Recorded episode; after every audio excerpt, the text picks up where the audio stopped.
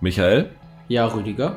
Harrison Ford hat für seine erste Serienhauptrolle unterschrieben in der Adaption des Dokumentarfilms The Staircase. Welchen großen Hollywood-Star, der es bis jetzt noch nicht in Serien geschafft hat, würdest du gerne in einer Serie sehen? Naja, da jetzt David Fincher angekündigt hat, auf Netflix ein Prequel zum Film Chinatown als Serie zu produzieren, frage ich mich, warum Jack Nicholson noch in keiner Serie zu sehen ist. Ich meine, wenn man jetzt demnächst mit Computertechnik den jungen James Dean zurückholen kann, dann kann Jack Nicholson doch auch noch mal in Chinatown mitspielen. Das wäre das wär mein Ding. Du meinst als, als er selber in der gleichen Rolle wie in dem Polanski-Film in der verjüngten Version? Ja, das fände ich interessant. Also wieso nicht? Ich meine, wenn sie jetzt sowieso die alle wieder verjüngen können, dann kann Nicholson. Ich meine, wenn schon Prequel, dann richtig. Dann auch wieder mit Nicholson. Ja, klingt nicht schlecht. Ich habe mich für Tom Cruise entschieden. Es gibt ja so ein paar Kollegen, so große Stars, Brad Pitt oder so. Der war ja in Friends Gast da und sowas alles. Tom Cruise hat nicht mal eine Seriengastrolle gehabt. Das Einzige, was ich gefunden habe, ist, dass er 1993 mal eine Serie, ich glaube eine Fallen Angels hieß es, so eine Noir-Serie, eine Folge inszeniert hat. Und ich könnte mir Tom Cruise tatsächlich sehr gut vorstellen, in so einer Anthologie, vielleicht in der nächsten Staffel American Crime Story, vielleicht kann er dort, geht es ja um das Clinton Impeachment, da kann er vielleicht Lindsey Graham, den Senator spielen, der damals ja auch noch jünger war und für die Republikaner Clinton vom Thron stoßen wollte. Sowas könnte ich mir vorstellen. Oder in Mindhunter so ein Serienkiller irgendwie. Das fände ich irgendwie so, so ganz, ganz cool. Und Cruise kann ja auch so ein bisschen außerhalb seines Action-Genres spielen. Also das fände ich gerne eine ganz schöne Lösung.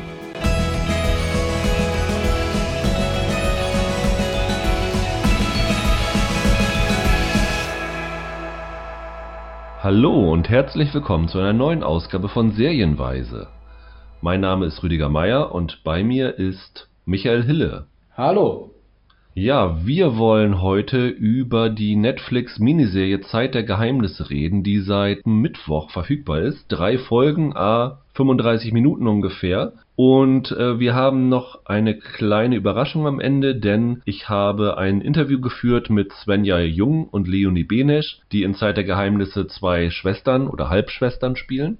Nachdem wir kurz erzählt haben, worum es geht und unsere Einschätzung zu der Serie gegeben haben, werdet ihr das am Ende eingespielt bekommen. Das sind ungefähr 25 Minuten. Leider hatte mein Mikrofon gestreikt, sodass es mit Handy aufgenommen ist, aber ich glaube, das ist trotzdem ganz gut verständlich. Bevor wir dazu kommen, erstmal willkommen an alle, die uns jetzt wiederentdeckt haben. Wir kriegen nach und nach immer mehr Nachrichten, dass serienweise jetzt entdeckt worden ist. Ich habe jetzt am Freitag auch den Podcast, den Michael und ich zu den Apple-Serien gemacht haben, bei Bingenweisheiten als Abschied einstellen dürfen, sodass jetzt vielleicht mehrere hier jetzt diesen Podcast wiederfinden. Also herzlich willkommen. Ihr könnt uns über Twitter unter dem Usernamen Serienpodcast finden. Da seid ihr immer auf dem aktuellsten Stand, was bei uns es Neues gibt.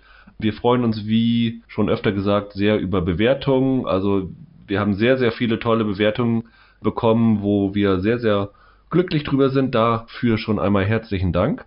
Und dann lass uns doch jetzt mal zur Zeit der Geheimnisse kommen, Michael. Wie ich eben schon gesagt habe, drei Folgen, a 35 Minuten. Das ist im Grunde genommen ist es ein TV-Film, der in drei Teile aufgesplittet worden ist. Geschrieben worden ist es von Katharina Eisen, der Tochter von Vivian Nefe. Inszeniert sind alle drei Folgen von Samira Razzi, die, glaube ich, Deutschland 83 inszeniert hat mit.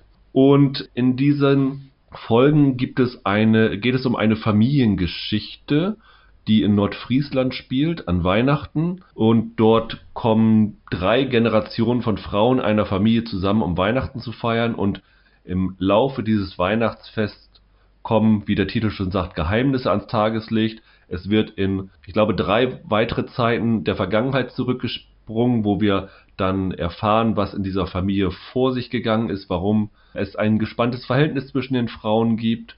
Und nach den 105 Minuten ungefähr hat sich dann eine runde Weihnachtsgeschichte entsponnen. Ich habe dich jetzt dann damit ein bisschen überfallen, Michael, dass wir darüber reden. Ich weiß jetzt auch gar nicht, wie du sie fandest. Hat sie dir denn gefallen oder nicht? Also, sie hat mir auf jeden Fall deutlich besser gefallen, als ich gedacht hätte.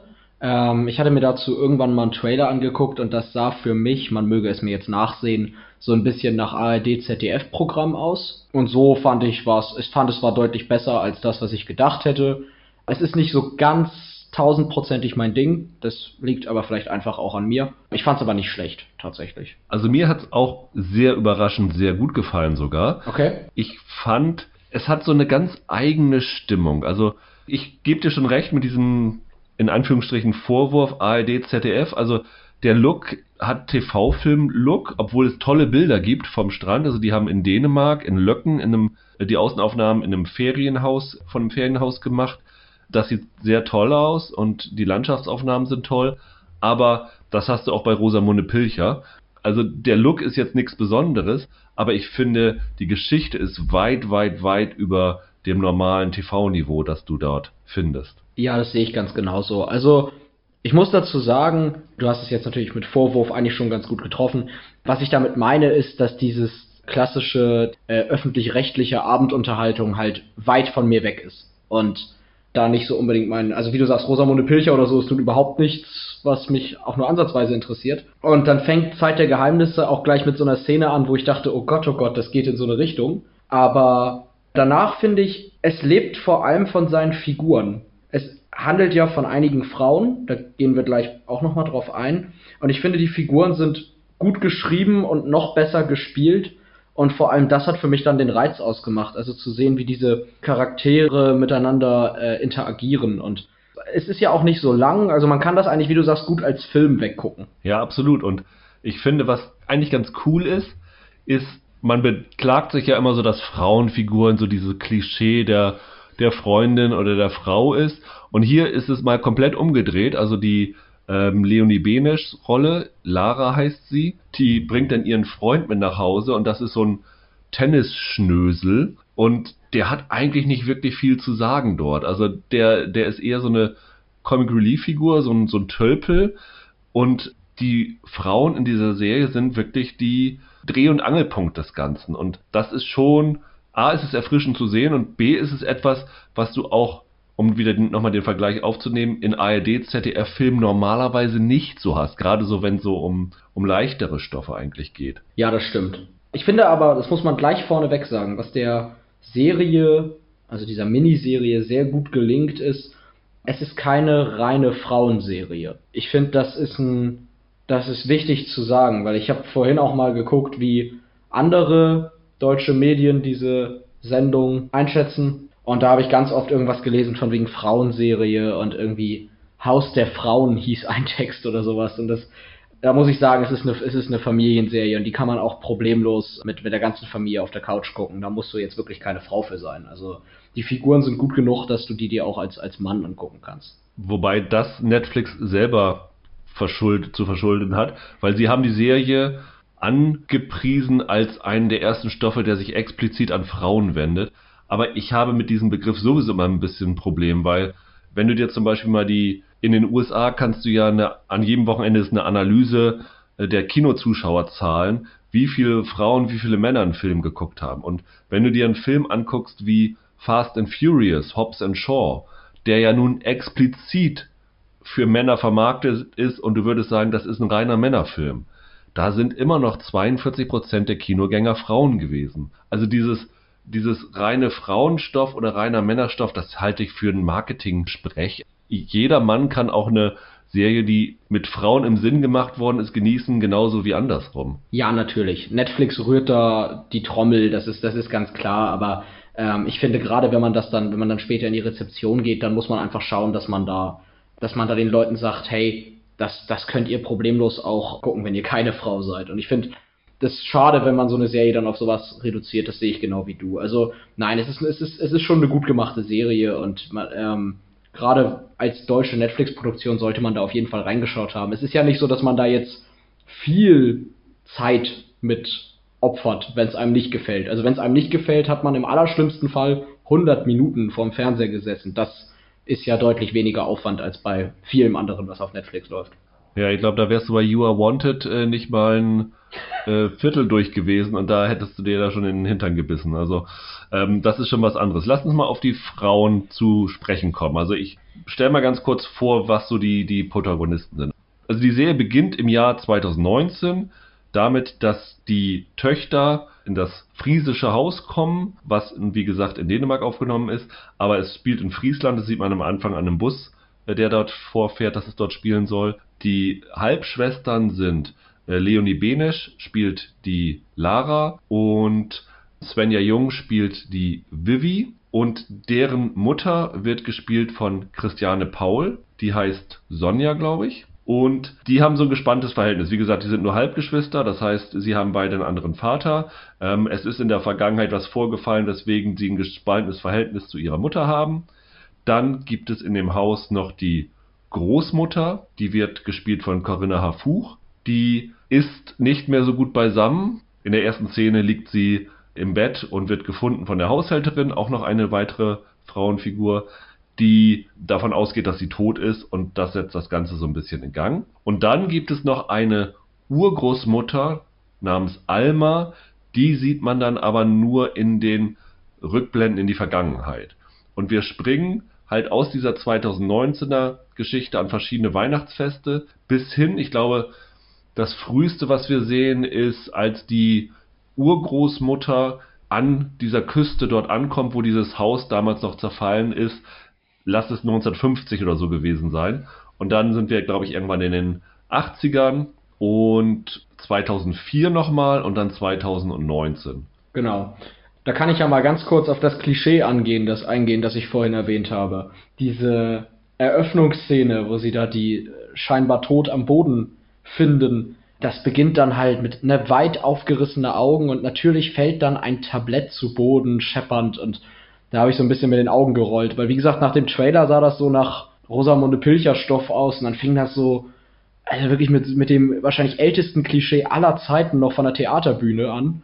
Ich habe gedacht, um Gottes Willen, was muss ich mir hier jetzt für diese Podcast-Folge angucken? Wo, wo hat Rüdiger mich da reingeritten, dachte ich zum Glück wurde es dann sehr viel, äh, sehr schnell, sehr viel besser. Und da, dann wurde es auch tatsächlich interessant, auch mit diesen verschiedenen Zeiten, die du gerade angesprochen hast. Ich finde auch, die sind sehr kunstvoll verwoben. Also sie nehmen dann den Effekt, den du eigentlich auch machen musst, weil es das einzig Sinnvolle ist, um den Zuschauer an die Hand zu nehmen. Das hat Dark ja auch schon gemacht. Wenn du von einer Zeit in die andere springst, dass du dann von einem Gesicht einer Figur auf das Gesicht der gleichen Figur in älter oder in jünger, je nachdem in welche Richtung jetzt gesprungen wird, blendest, sodass du den Zuschauer an die Hand nimmst und ihm zeigst, so, wir sind jetzt in der Zeit und das ist jetzt die und die Figur. Das fand ich sehr super und ich fand es auch irgendwie elegant und irgendwie machte das Ganze auch Sinn, wie die, wie das verschachtelt erzählt worden ist. Also ich fand das irgendwie ganz, ganz toll geschrieben. Man muss auch sagen, für die wenige Zeit füllen sie die, den Stoff doch gut mit Inhalt. Also Du hast vorhin, glaube ich, You Are Wanted angesprochen. Wenn du mal überlegst, wie lange You Are Wanted ist und womit You Are Wanted deine Zeit gewissermaßen verschwendet, fand ich das schon äh, stark, wie, wie Zeit der Geheimnisse das, das schafft, die Leute einfach auch mit Inhalt zu füttern. Und wie du sagst, diese sehr kunstvollen Übergänge und das Writing ist auch sehr, sehr gut, wie das so ineinander greift, diese Ebenen das braucht sich nicht verstecken. Das ist schon gut geschrieben, absolut. Wer von den Frauen, die wir erwähnt haben, hat dir denn so am meisten gefallen, schauspielerisch oder auch von der Rolle her? Also ich muss sagen, ich war neulich erst im Kino, hab da Lara gesehen und fand die, finde die Corinna Harfurch, spricht man diese aus? Harfurch, ja, ne? Harfuch, ohne R. Harfuch. Corinna Harfuch, die finde ich top. Also die, die spielt ja hier die Großmutter. Ich finde, die macht einen super Job. Also ich fand, wie gesagt, wer, wer, wer den Film noch nicht gesehen hat im Kino, wenn Lara noch bei euch läuft, geht da auch unbedingt rein. Die ist eine super Schauspielerin. Ich finde die hier auch super besetzt. Ich fand auch die Sonja, Christiane Paul ist das, glaube ich, die fand ich auch toll. Also es ist ja eine sehr sprunghafte Figur und ohne zu sehr auszuarten im Acting, finde ich, äh, macht die das sehr gut. Wie sieht denn das bei dir aus? Also ich fand Leonie Benisch super. Ich bin ja sowieso großer Fan von ihr. Sie war ja in Babylon Berlin, hat sie ja die Greta, die Haushälterin von dem Regierungsrat, der von Matthias Brandt gespielt wird, gespielt. Äh, da fand ich sie super und ich mag ihr Spiel sehr, muss ich sagen. Und ich mag auch Svenja Jung sehr. Also die beiden Jungen, die haben irgendwie eine ganz coole Dynamik in der Serie. Also ich finde sowieso, was die Serie auszeichnet, ist gar nicht mal für mich, dass so einzelne herausragende Rollen dabei sind oder schauspielerische Leistungen, sondern dass sie sich gegenseitig sehr gut befruchten und das funktioniert immer ganz gut, wenn zwei dieser Frauen zusammen sind. Ich finde, wenn die Serie ein bisschen schwächelt vielleicht, ist meistens, wenn es eine Szene gibt, wo Mann und Frau dabei sind, wo halt nicht diese, diese vier Hauptfiguren, diese vier Frauen dieser Familie zusammen sind. Ähm, ich fand die alle vier klasse. Ja, also die Svenja Jung finde ich auch super. Ich hatte mit der ähm, Leonie Benesch, ich, das ist eine gute Schauspielerin. Ich finde die typmäßig einfach hier nicht unbedingt passend. Ich habe jetzt leider aber auch keinen auf Anhieb niemand Besseres für die Rolle parat. Daher kann ich da jetzt nicht viel sagen. Aber ähm, in Babylon Berlin finde ich die auch super. Hier war das für mich die, wo ich sagen würde, die hat für mich am meisten geschwächelt tatsächlich. Äh, und ich stimme dir aber auf jeden Fall zu, dass die Serie immer dann am besten funktioniert, wenn die Dynamik zwischen den Frauenrollen rausgekitzelt wird. Und dass es immer dann ein bisschen hapert, wenn äh, diese Dynamik durch, durch zum Beispiel Männerrollen oder so gestört wird. Und tatsächlich wenn wir gerade ein bisschen dabei sind, so einen negativen Punkt anzusprechen, mir hat die Serie ja ganz gut gefallen, aber die letzte Folge fand ich dann doch etwas unbefriedigend. Also ich glaube, entweder hätte ich noch eine Folge mehr haben wollen, dass es vier Folgen sind, dass du ein bisschen mehr Zeit hast zum Ende hin, oder ich hätte mir fürs Ende generell inhaltlich ein bisschen eine andere Gewichtung gewünscht. Kann man jetzt ohne Spoiler schwer erklären, aber zum Ende hin schwächelte es für mich erzählerisch ein bisschen. Ich weiß nicht, wie ging's, wie ging's dir?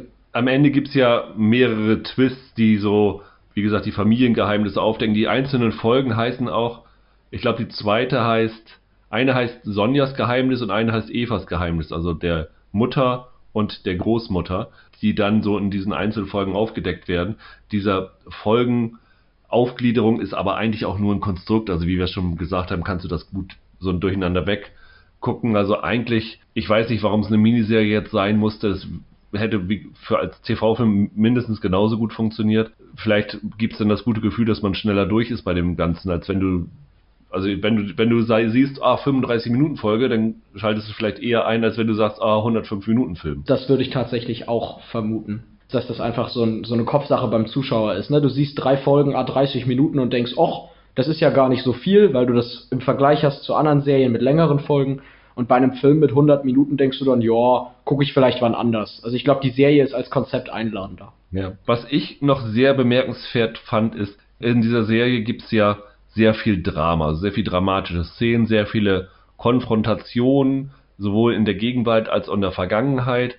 Das ist ja immer mal so ein bisschen prekär, weil solche Szenen ja oft dazu neigen, dass man so ins Overacting hineingeht, dass das Ganze zu sehr eskaliert, dass es dann unnatürlich wirkt. Das fand ich hier überhaupt nicht. Ich fand die Szenen, wo sie sich im übertragenen Sinn an die Gurgel gegangen sind, fand ich schon ganz cool. Also die, die fand ich sehr, sehr glaubhaft. Äh, ja, das geht mir auch so. Und ich muss dazu auch sagen, obwohl es natürlich eine dramalastige Serie ist, finde ich sie auch ziemlich lustig. Also ich finde, sie hat auch, eine, also was heißt also ziemlich lustig, nicht im Sinne von, dass es eine Comedy wird, aber die hat einen guten Humor und die bringt auch Humor in den richtigen Stellen und in der richtigen Dosierung. Das hat mir sehr gut gefallen, dieser, dieser Mix. Und du hast recht, also das Drama ist deutlich, ich hasse das Wort ja, weil es äh, aber unprätentiöser als bei anderen Dramaserien, gerade auch aus Deutschland. Ja, die leichte Stimmung ist auch, ich habe ich auch im Interview, das gleich kommt, angesprochen. Ich fand, was die Serie auch auszeichnet, ist, dass du diese dramatischen Szenen durch eine ganz eigene Musikuntermalung brichst, weil diese Musik, die dort runtergelegt ist, die ist eher so, so leichter. Also normalerweise hast du bei solchen Serien, wenn es Musikuntermalung gibt, bei so Konfrontationen, dann unterliegt die Musik das Ganze, die schwillt dann an und dann dramatische Geiger oder irgend sowas. Und hier ist das wirklich ganz, ganz leicht, ganz filigran drunter ich weiß gar nicht, was das für Musikinstrumente sind, aber auf dem Bildschirm siehst du, wie das Drama eskaliert und die Musik suggeriert dir, das ist aber trotzdem irgendwie eine ganz leichte, schöne Geschichte. Und das fand ich irgendwie als Kombination total reizvoll. Ich freue ich freu mich ja, wenn ich dir mal ein bisschen widersprechen kann, weil ähm, als großer Fan so von auch äh, Film- und Serienmusik da hat mich die tatsächlich etwas gestört. Gar nicht mal, weil jetzt der Stil so angelegt ist, dass, dass die Musik teilweise den Bildern gewissermaßen etwas widerspricht oder so ein Aber hinzufügt, sondern weil ich tatsächlich, ich sag mal, die Instrumentalisierung das sehr monoton fand. Also vom Ton her ist das okay, aber ich finde, ein bisschen mehr Variation und vielleicht auch mal ein bisschen mit den Musikinstrumenten mehr spielen, das hätte mir doch besser gefallen. Also das war für mich tatsächlich einer der störenderen Punkte an der Serie. Aber ich denke, das kann sehr, es hängt wahrscheinlich sehr vom eigenen Geschmack an, äh, ab. Selbst wenn sie dir nicht so gefallen, ist es nicht so wie die Sounduntermalung bei Dark, die dann irgendwann so penetrant im Vordergrund ist, dass, dass sie sich wirklich dir aufzwängt. Nein, das stimmt. Also Dark ist jetzt vielleicht auch kein gutes Beispiel. Ähm, nee, das stimmt, das stimmt. Also es ist, ich, man kann diese Musik mögen, würde ich mal sagen. Also es gibt genug Argumente, warum man das mögen kann. Für mich ist es zu monoton. Aber wie gesagt, ich denke, auch uns, unsere Hörer, da wird es jedem anders gehen. Würdest du denn in dieses äh, dänische Haus gehen wollen? ähm, ich bin kein Architekturfreak, also ich bin da nicht so, äh, ich bin da nicht so empfänglich für. Aber äh, gerne, warum nicht? Ich meine, also. also 2350 Euro die Woche, wenn musst du dann zusammensparen. Das kostet, also kannst du wirklich offiziell anbieten. Wie gesagt, in Löcken ist ein cooles Haus und ich glaube, es ist wirklich bedroht. Also das ist ja direkt an der Küste und man vermutet, dass es durch die Erosion in 15, 20 Jahren nicht mehr da sein wird. Aber das Häuschen selber sieht sehr, sehr schön aus. Es ist eine schöne Kulisse. Sie haben dort aber tatsächlich nur außen gedreht, sondern die Innenaufnahmen sind alle in Budapest im Studio gedreht worden. Ja, dann lass uns doch mal zu dem Interview kommen. Also wie gesagt, von meiner Seite aus ist diese Serie eine klare Empfehlung. Ja, und ich kann auch noch mal sagen, ähm, für alle etwas jüngeren Leute, die bei der Vorstellung, dass das so ein bisschen Oma-Opa-Fernsehen ist, abgeschreckt sind, überhaupt nicht, guckt rein und ähm, man kann damit viel mehr Spaß haben, als man anfangs denkt. Also schaut, schaut unbedingt rein und wie gesagt, wenn es euch nicht gefällt, ihr opfert nicht so viel Zeit. Genau. Und damit an mein Interview, ich glaube, es sind so 20, 25 Minuten mit äh, der wunderbaren Svenja Jung und der ebenso wunderbaren Leonie Benesch, dessen Schauspielkunst Michael nicht ganz erkannt hat. Könnt ihr vielleicht für alle, die es noch gar nicht mitbekommen haben, äh, zusammenfassen, worum es in dem Dreiteiler Zeit der Geheimnisse geht? Sven, ja dein Job. Ja, also. Äh, Zeit der Geheimnisse ist eine dreiteilige Miniserie, a 40 Minuten. Mhm. Ähm, und es geht um ein sehr emotionales, lustiges, turbulentes Weihnachtsfest äh, im Jahre 2019. Äh, in dem Mittelpunkt stehen die Frauen einer Familie, die, insbesondere die vier Frauen. Ähm, und es werden im Laufe dieser Serie zwei sehr große Familiengeheimnisse gelüftet, wodurch die Mitglieder dieser Familie oder die Frauen in der Familie wieder zueinander finden und vor allen Dingen auch zu sich selbst finden. Mhm. Oh. Sehr gut. Sehr Ihr spielt ja Schwestern oder besser gesagt Halbschwestern. Halbschwestern, ja. Ähm, wie würdet ihr die Dynamik eurer beiden Figuren beschreiben? Äh, Lara ist die zurückhaltende, die tatsächlich wenig sagt oder wenn sie was sagt, meistens übergangen wird. Ähm, nicht nur von. Was sie auch stört, ne? Ähm, ja, aber sie würde das trotzdem sich jetzt da jetzt äh, nicht so nicht so ein Riesending draus machen. Genau, und ich ähm. bin eher so die, die ein Riesending aus allem macht. die sehr viel gehört werden möchte und wo auch alle Probleme mhm. die allerschlimmsten sind und größten sind und die äh, einzigen. Die einzigen ja. sind. Genau, es geht sehr viel um Vivi. Ja. Und weswegen eure Figuren auch kollidieren miteinander, gerade genau. weil die Charaktere ja, das unterschiedlich natürlich, sind. natürlich viel Konfliktpotenzial. Ja. Kanntet ihr beide euch schon vorher? Nein, wir haben uns vom Casting kennengelernt. Ja. ja. Aber dann auch beim Dreh sehr schnell, sehr nah. Ja. wir haben ja schon mal gesprochen ja. und ich fand, da kam schon irgendwie zwischen euch so eine Geschwisterdynamik dann auch. Ja, haben wir viel ja, dran gearbeitet. Ja, nee, total. Wir versuchen in Interviews Absicht, immer so rauszuhauen. Eigentlich ist das gar nicht so. Versuchen immer so zu wirken. Nein, ich mag auch es, wenn er privat nee. nicht. Aber darum ähm, geht es ja jetzt auch nicht. Nein, wir sind halt Schauspieler, wir spielen das. Nee, das hat ähm, einfach gepasst. Ja. So, also wir haben ja auch beide Geschwister. Vielleicht ist das auch nochmal so ein Ding, dass man weiß, wie es mit, obwohl ich habe eine Schwester sogar. Ich ja. habe sogar eine kleine Schwester. Mhm. Ich habe ähm, drei kleine Brüder. Ich glaube, ich kann nicht so spielen. Ja. ja. Nein, ich finde Sven ja ganz witzig. Ja, danke. ähm, ich finde, die Miniserie hat einen ganz eigenen Ton, der ein bisschen schwer zu beschreiben ist. Also mhm. einerseits geht es ja hart zur Sache. Also da gehen sich die Figuren ja auch im übertragenen Sinn an die Gurgel. Ja. Mhm. Andererseits hat sie aber auch so einen irgendwie leichten Ton. Könnt ihr erklären, wie das so, woran das liegt? Das ist Nee, kann ich nicht erklären. ich also, glaube, das war so eine. War das von vornherein so im Drehbuch ja, auch so ja, zu sehen? Ja, total. Das ist auch gerade so das, was mich sehr daran gereizt hat, dass es eben diese, diese sehr leichten Momente gibt, und äh, aber dann, also je nachdem, wel, welche Figuren miteinander sind und aber auch diese, diese Schwere oder diese, diese Emotionalität hat. Und das fand ich, äh, fand ich, äh, es hat ein sehr gutes Gleichgewicht oder so eine gute Balance gefunden, was die Serie ja. sehr speziell macht. Und ähm, ich, was ich sehr, sehr, sehr schätze an dieser Serie ist auch, dass sie so, sie sich traut, langsam poetisch eine Geschichte entwickeln zu lassen. Ähm, und nicht eben auf Action oder auf klar haben wir auch Cliffhanger hinten drin, aber Mhm. es ist trotzdem, ähm, die Serie nimmt sich da so sehr viel sehr Raum für erzählt, und ja.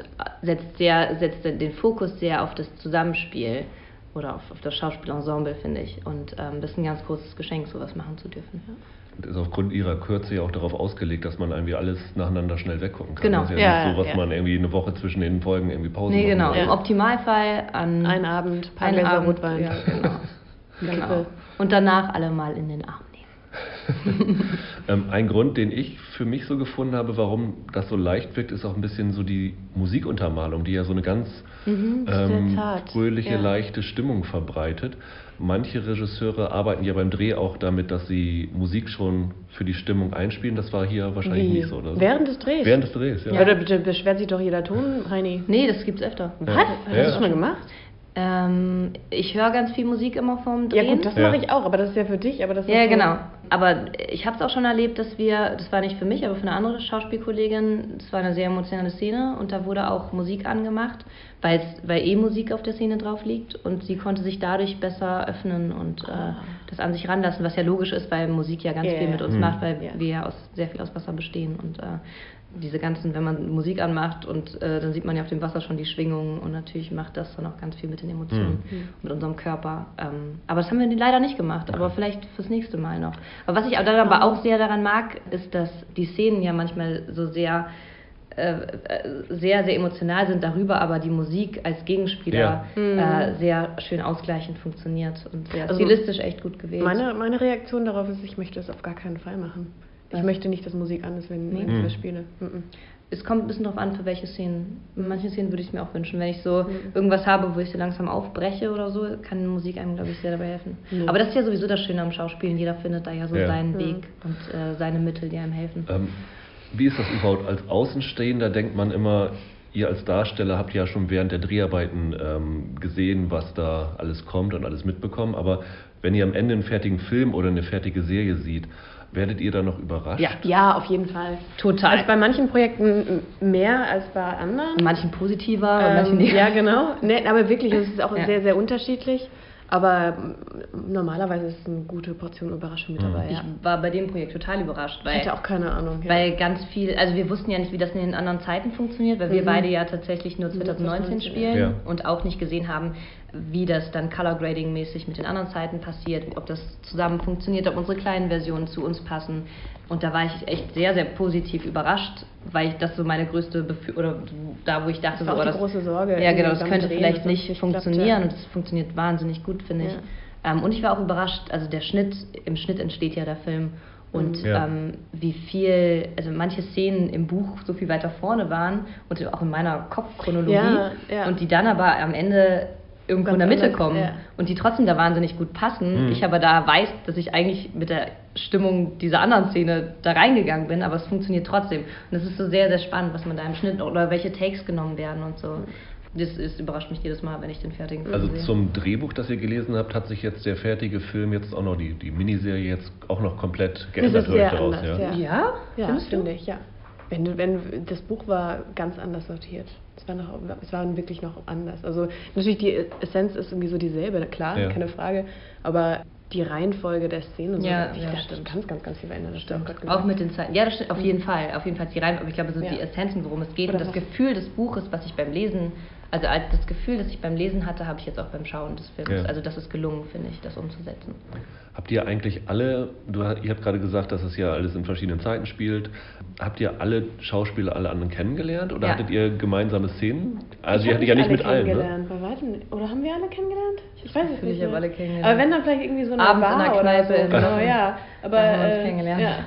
Und dann so, ah, du bist der kleine, ah ja. mm, Ja, ja genau, man ja. musste immer so ein bisschen, es sind ja echt viele Schauspieler da, Ja. viele Charaktere. Aber es war, war nicht so, dass ihr dann nur für eure Szenen dazugekommen seid und immer nur ein paar Tage von den Dreharbeiten dabei wart. Nee, Doch, doch, schon, so war das. Also wir waren halt für unsere Drehtage da, Ja. klar. Aber wir waren alle zur gleichen Zeit in Okay. Dänemark und wir haben zusammen gefrühstückt oder sowas. Ja. Ähm, man kannte sich natürlich untereinander, teilweise Ja. kannte ich die Leute auch. Ja. Ähm, zum Beispiel Merlin Rose spielt meinen Papa, ähm, mit dem habe ich vorher auch schon vier Filme gemacht. So, Mhm. das ist ganz schön, weil es auch so sehr familiär dadurch wurde, dass Mhm. wir auch so viel an einem Ort zusammen waren. Tilda Jenkins und Lorna zu Säums spielen ja eure jungen Mhm. Versionen. Sind die euch zu euch gekommen und haben um Rat gefragt? Ja, die Kleine, meine Kleine kam zu mir und wollte, wollte sich mit mir treffen und über die Rolle sprechen. Wir haben das dann nicht geschafft, aber Svenja ist ein, hat das überhört und die ist dann zu. Ich bin dann gleich zu Lorna, und Lorna und ich, wir ja. haben uns da ein paar Stunden hingesetzt und ja. uns mal überlegt, was, äh, wie, oder sie hat mir erzählt, wie sie wie wie sieht. Ähm, ich habe ihr meine Sicht auf wie wir erzählen. Wir haben uns so ein paar Sachen überlegt, die wie wir in beiden Zeiten, weil es ja der gleiche Mensch, man muss ja irgendwie mhm. auch von der Bewegung her was finden, wo man das glaubt, dass das eine Figur ist. Und da haben wir uns so ein paar kleine Sachen überlegt, die wir immer machen. Mhm. also ich habe mich dann tatsächlich gar nicht mehr mit Tilda getroffen. Aber ich habe ähm, Aber am, weißt du, was Set, Tilda und du die ganze Zeit Nein, nein, aber ich habe einmal am Set gesehen, wir, wir, uns ja. wurde einmal unsere kleine, kleine Version ja, gezeigt. Stimmt, und ich habe gesehen, dass sie das hier ja. macht mit der Brille und dann habe ich versucht, das immer wieder einzubauen. Und es ist reingekommen, aber ohne Besprechung. Voll. Mhm. Okay, ich dachte, das wäre nämlich das, was die dir gesagt hat. Nein, nein. Sie die Idee hatte, dass ihr immer so machen könnt. Mm -mm. Weil das funktioniert voll. Ich finde eh, ihr beide funktioniert so unfassbar gut. Also optisch ist das auch. Äh, Habt ihr euch in den kleinen Versionen auch ein bisschen wiedererkennen können so? Ja. Optisch und charakterlich? Nee. Doch, ich, also ähm, Charakter, charakterlich, ich finde es so schön, finde es so schön, dass meine, also dass, dass die kleine Vivi noch so ganz anders, äh, einen ganz anderen Motor hat als die große Vivi oder da so sehr mit ihrer Mama also und irgendwie versucht es noch zu halten und so. Ich, ich mag sehr, oder ich, ich erkenne da so einen Teil von der großen Vivi, den sie aber nicht mehr zeigt, aber der trotzdem diese ganze Liebe zu ihrer Mutter, die ja die ganze Zeit noch da ist, die jetzt aber sehr an den Schmerz gekoppelt ist, ähm, das, da erkenne ich mich schon sehr wieder optisch. Nein, aber dann, dann, dann, war die Frage ja gestellt auf äh, die Rolle. Er kennt sich sozusagen Vivi selber. Also erkennt nee, ich war, meinte, meinte jetzt auf die Wir uns persönlich. Also ob ich mich in der kleinen Lorna genau. erkenne. Das also in der kleinen Lorna oder in der kleinen Vivi? In der kleinen Lorna. Ach so. Ja, ja. Nee. Nein, ich hatte nichts mit Film am Hut äh, in dem Alter. Die ist viel weiter als ja. ich. Die ist, also die, wie alt ist die Lorna? Ich glaube, die ist so 14, 15. Ja. Die dreht auch ganz viel jetzt irgendwie seit dem Projekt. Und die ist irgendwie, ähm, also mit 14, 15 war ich noch nicht so weit wie die. Die weiß schon so sehr genau, mhm. wie sie es macht und sie spielt auch ganz toll, finde ich, und weiß so, ja, also wir sind da, äh, ent, also entwicklungsmäßig war ich da echt noch an einem ganz, ganz anderen Punkt mhm. mit 14, 15. Ich finde aber in den Figuren funktioniert es sehr gut. Bei Zeit der Geheimnisse ist es jetzt natürlich schwer, weil sie bei Netflix läuft, aber wenn ihr Filme dreht, schmuggelt ihr euch mal so in Vorführungen gerne mal rein, um zu schauen, wie das Publikum darauf Niemals. reagiert? Niemals? Nein. Naja, also das Schöne ist ja, dass man manchmal so Kinotouren macht ja. und da ja sehr viel mitbekommt, wie das Publikum äh, den Film aufnimmt. Und ich mache das schon, also so am Anfang schaue ich es mir noch an, weil ich den Film dann auch gerne noch ein zweites oder drittes Mal sehe. Und dann irgendwann kann man den Film auch nicht mehr sehen und dann erkennt man irgendwie so und denkt, warum habe ich das denn da, warum habe ich denn nicht anders irgendwie. Aber dann nach einer Zeit, ich hatte es zum Beispiel jetzt gerade mit einem Film, der im Kino war, der heißt Geschichte über Lieb und wir sind danach auf ein paar Festivals noch gelaufen. Ich habe mich immer mit reingesetzt und es war total schön zu sehen, an welchem Punkt die, die lachen oder wo sie irgendwie gerührt sind. Und es war so schön, das nochmal so aus einer Nähe zu erleben, weil man dieses Feedback ja eigentlich gar nicht hat mhm. vor der Kamera. Du hast, wenn du spielst, natürlich irgendwie ein Feedback von Regie und von Kamera oder so. Aber du hast ja nicht wirklich den Kontakt mit dem Publikum wie beim Theaterspielen. Mhm. Deswegen finde ich das schon äh, ganz cool, wenn man da die Möglichkeit hat, vom Publikum Reaktionen zu bekommen. Ja. Bei so Pressetagen wie heute muss man ja nicht nur den Film, sondern auch auf gewisse Weise sich selbst mit verkaufen. Fällt euch dieser Teil des Berufs leicht? Also Leonie ist also, nee. Ach, ich weiß nicht, nicht. Ich, also ich glaube, wenn man so überzeugt ist von dem, was man da gemacht hat und da Freude dran hatte, dann erzähle ich das auch gerne. Ja. Und ähm, ich mache mir jetzt also natürlich macht man sich immer so ein bisschen Gedanken, wie man wirkt und ich glaube, das ist generell nicht nur in diesem Beruf so, sondern in allen, also das ist einfach was Menschliches. Naja, es ist ja schon ein spezieller Fall hier. Ja. Das, was man hier macht, weil es ist also auch so eine komische Mischung aus, wir sind ja nicht fertig und uns fragt keiner mehr, sondern dann muss man, dann wird man als Schauspieler ja noch oft, man, man muss ja dann auch so, so Stellung beziehen. Ich glaube, das ist schon sehr spezifisch für, auf, auf, für unsere Ist auf jeden Branche. Fall nochmal noch mal extremer mhm. in ja. der Branche. Ja. Aber weiß nicht, mir macht das gerade einfach sehr viel Spaß, mit Leonie hier zu sitzen. Und ja, das ist so der Punkt, wenn man das mit Leuten machen kann, die man sehr gerne mag, dann ja. ist das entspannt. Fällt es mir leicht? Nein, ich mache das auch nicht gerne, sondern ja. äh, weil, weil ich immer so denke, ich weiß, ich weiß nicht so genau, ich möchte diese ganzen Entscheidungen nicht treffen müssen, dieses ganze, wie will ich rüberkommen, was ja. darf gedruckt, also so, das sind ja lauter so Entscheidungen, die man treffen muss und die treffe ich nicht gerne. Ja. Aber solche Pressetage können, der letzte, den ich hatte, war mit Jonas und Eileen. Ja. So, es, es, kann sehr, sehr, sehr schön sein, wenn man das mit Menschen macht, die man sehr gerne mag. Mhm. Und das Glück habe ich bisher sehr oft gehabt. Auch heute wieder. Ist das, Svenja, für dich leichter als Staubsauger in Australien zu verkaufen? äh, definitiv. Ehrlich gesagt, äh, das mit den Staubsaugern, das lief ja nicht so gut. Es hat sich rumgesprochen. habe ich wohl schon das eine oder andere Mal erzählt. Ähm, nee, das ist also mir fällt das, mir macht es auf jeden Fall mehr Spaß, als Staubsauger in Australien zu verkaufen. Und man muss sich auch nicht durch irgendwelche Vorgärten mit Hunden durchkämpfen ja. und so. Es ist entspannter, es gibt was zu trinken und zu essen und nette Leute, mit denen man sehr schöne Gespräche führen kann. Hattest du auch so bizarre Gelegenheitsjobs? Nö, ich habe in Bars und Cafés gearbeitet am okay, Anfang in Berlin, das aber Standard. das ist so Standard. Du hast, Svenja, beim letzten Mal erzählt, dass du ja als Tänzerin angefangen hast. Ich habe ja. jetzt gerade gelesen, dass äh, du in einem Film von Katja von Garnier in einem Tanzfilm mitspielst. Genau, Fly heißt Fly. der, glaube ich. Ja. Schließt sich da so ein bisschen der Kreis? War das sowas, was du, was du gesucht hast, so ein Tanzprojekt? Ja, total. Total. Also es ist ja so schön, weil das ja so eigentlich so die Wurzeln sind, wo ich herkomme, weswegen ich überhaupt angefangen habe zu spielen. Es ist total schön, jetzt die Gelegenheit oder diese Chance zu haben, auch mit Tänzern zusammen zu drehen. Also ich bin jetzt seit drei Monaten im Training und wir haben jetzt auch schon angefangen zu drehen und es ist so, es macht so unfassbar viel Spaß und ich lerne ganz, ganz viel von den anderen und ich glaube, dass das Schöne ist, dass wir so zusammenkommen vom Tanzen und vom Schauspielen und uns gegenseitig mhm. ganz viel beibringen können. Das ist ein echt ein schönes Projekt. Es kommt nächstes Jahr ins Kino. Ich bin gespannt, was daraus wird. Wir drehen es noch bis äh, Mitte Januar. Ja.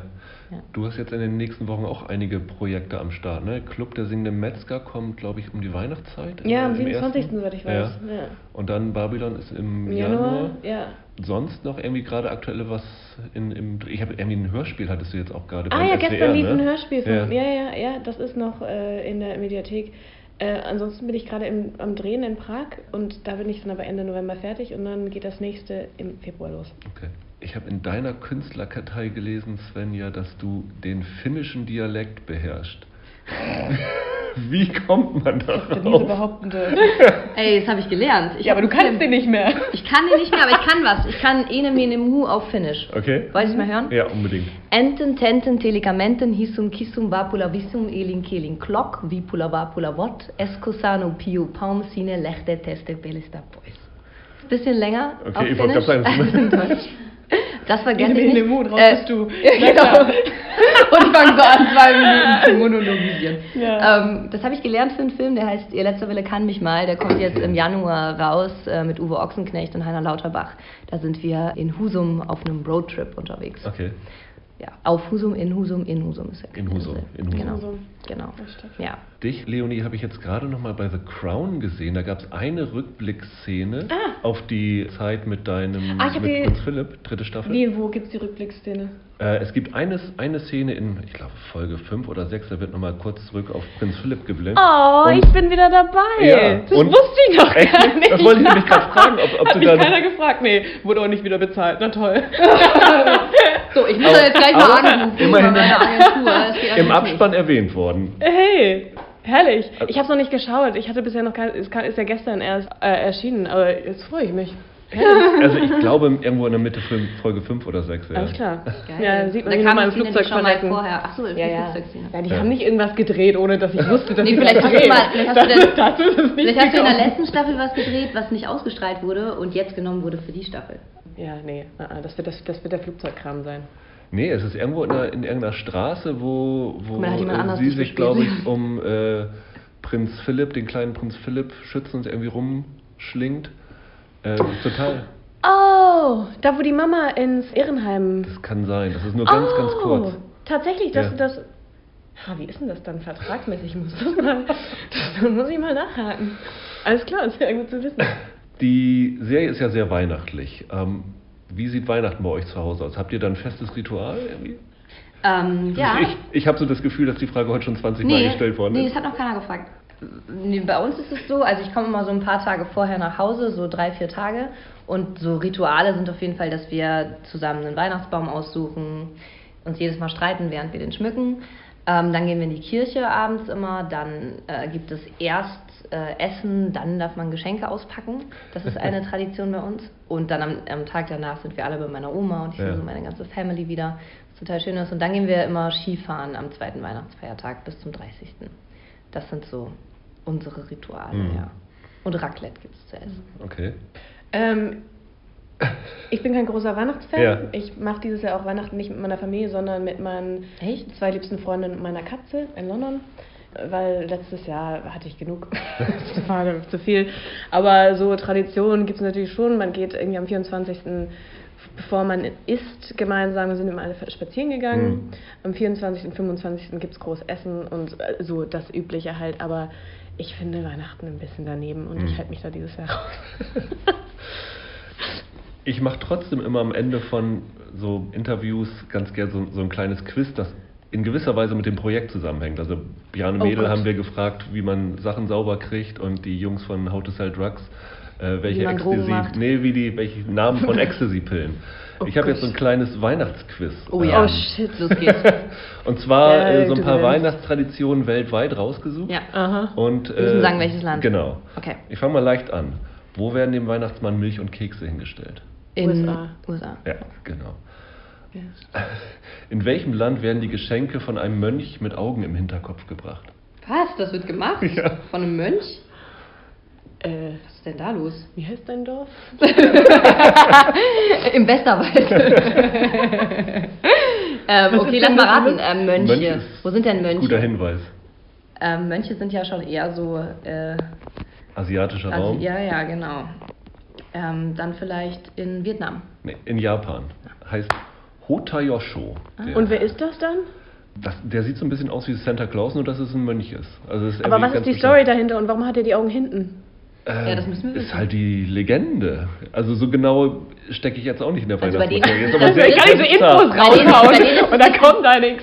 Das ist nicht das Christkind und der Weihnachtsmann, sondern es ist der Mönch mit den Augen hin. Genau, genau. Und es ist aber ja, was Schönes, das Fest. Ja, ja, Ja, genau. die mögen das auch, okay. Also ja, ist, ist auch ein bisschen creepy, dass bei uns dann ein Baby kommt. Da kommt doch kein Baby. Das Natürlich, Christkind. Christkind. Das Christkind ist ein Engel. Das also ist ein kleines... Das Christkind ein Engel, das ist doch kein Es ist ein Kleinkind ja, das gezwungen wird zu arbeiten am 24. Dezember. nee, Leonie, das Christkind ist doch nicht. Also ja, das Christkind ist auch Jesus, aber das Christkind ist auch dieser Engel, der da vorbeikommt. Also bei uns war das immer so ein Engel. Also Leute finden das gut, ja? ja. Wo werden äh, die Geschenke am 5. Dezember gebracht und der Legende nach böse Kinder nach Spanien gebracht? Am 5. Dezember. Wer hat in Spanien gehasst? Äh, die Engländer? Ähm, ja. Die Franken. Ist schon auf dem europäischen Festland. Okay. Frankreich ist es nicht. Nee. Holland, Sinterklaas, das ist dieses umstrittene Fest, ja. Wer, wer, böse ist, wird nach Spanien gebracht im Sack. Ah, krass. Ja. Im Sack. Im Sack, so genau. Knecht Ruprecht mäßig, ähm, oder was? Zwei habe ich noch. In einem Teil welchen Landes bringt eine alte Hexe Geschenke? Auch Europa? Ähm, keine Ahnung, irgendwas im Osten. In, äh, was ist denn so ein Hexenland? Heißt La Befana. Ist es vielleicht, ist es irgendwo in... Äh, Bulgarien? Litauen? Nee, La, La, Lettland? Nee, Italien ist es. Italien? Italien. In Wieso Italien gibt es einen Teil, ist so eine alte Hexe, die äh, der wird statt Milch und Keksen Wein hingestellt. Oh geil, so. die will ich sein. Siehst du, so macht es für mich Spaß. Ich möchte die alte Hexe sein, ja. die Wein säuft und ja. Geschenke austeilt. Glaube, und, das ist auch deine Zukunft. Und das Bizarrste, was ich gefunden habe, ist, in einem Teil welchen südeuropäischen Landes wird ein weihnachtlich gestalteter Holzscheit mit Stöcken geschlagen, bis er so, also nicht bildlich, aber bis er Exkremente ausscheidet und anschließend Geschenke bringt. Was? Ein Holzscheit? Ein Holzscheit. Wird im Kamin ja, gelegt. Wo ist was? Keine Ahnung. Was ist das denn? Mhm. Menschen sind so bekloppt. Kann ich mich direkt wieder aufregen.